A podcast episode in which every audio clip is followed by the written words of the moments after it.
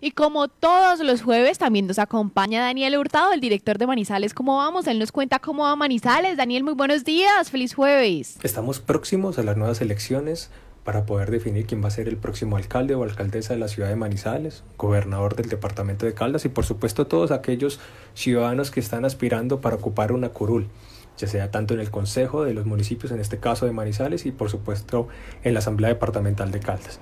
También hay que reconocer a todos aquellos ciudadanos que precisamente aspiran a jugar un papel importante en términos de relacionamiento de sus propios barrios y comunas con la administración municipal. Un saludo para todos aquellos entonces que aspiran a las juntas administradoras locales. Estamos próximos a las elecciones. Quizás valga la pena recordar en este caso en Manizales que sucedió aproximadamente hace cuatro años.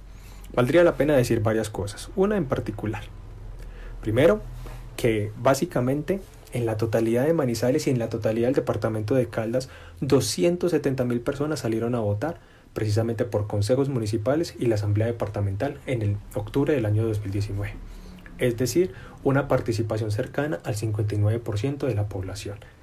En el caso, por ejemplo, de las elecciones a la Asamblea Departamental de Caldas, sufragaron aproximadamente 196 mil ciudadanos, de los cuales 134 mil votaron por algún candidato, 38 mil lo hicieron en blanco 10.000 aproximadamente fueron votos nulos y 13.000 fueron aproximadamente votos no marcados. En el caso del Consejo, el escenario fue relativamente similar. En el caso del Consejo de Manizales votaron 197.000 personas, es decir, ejercieron su derecho al voto, de las cuales aproximadamente 159.000 votaron por algún tipo de candidato en específico o quizás probablemente por una lista o partido o movimiento político. 21.000 aproximadamente votaron en blanco.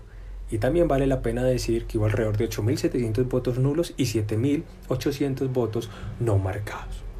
Esto es un poco de lo que sucedió hace cuatro años. ¿Qué haremos en estas nuevas elecciones? Un saludo y un llamado desde Manizales como vamos para que todos de manera activa ejerzamos nuestro derecho al voto.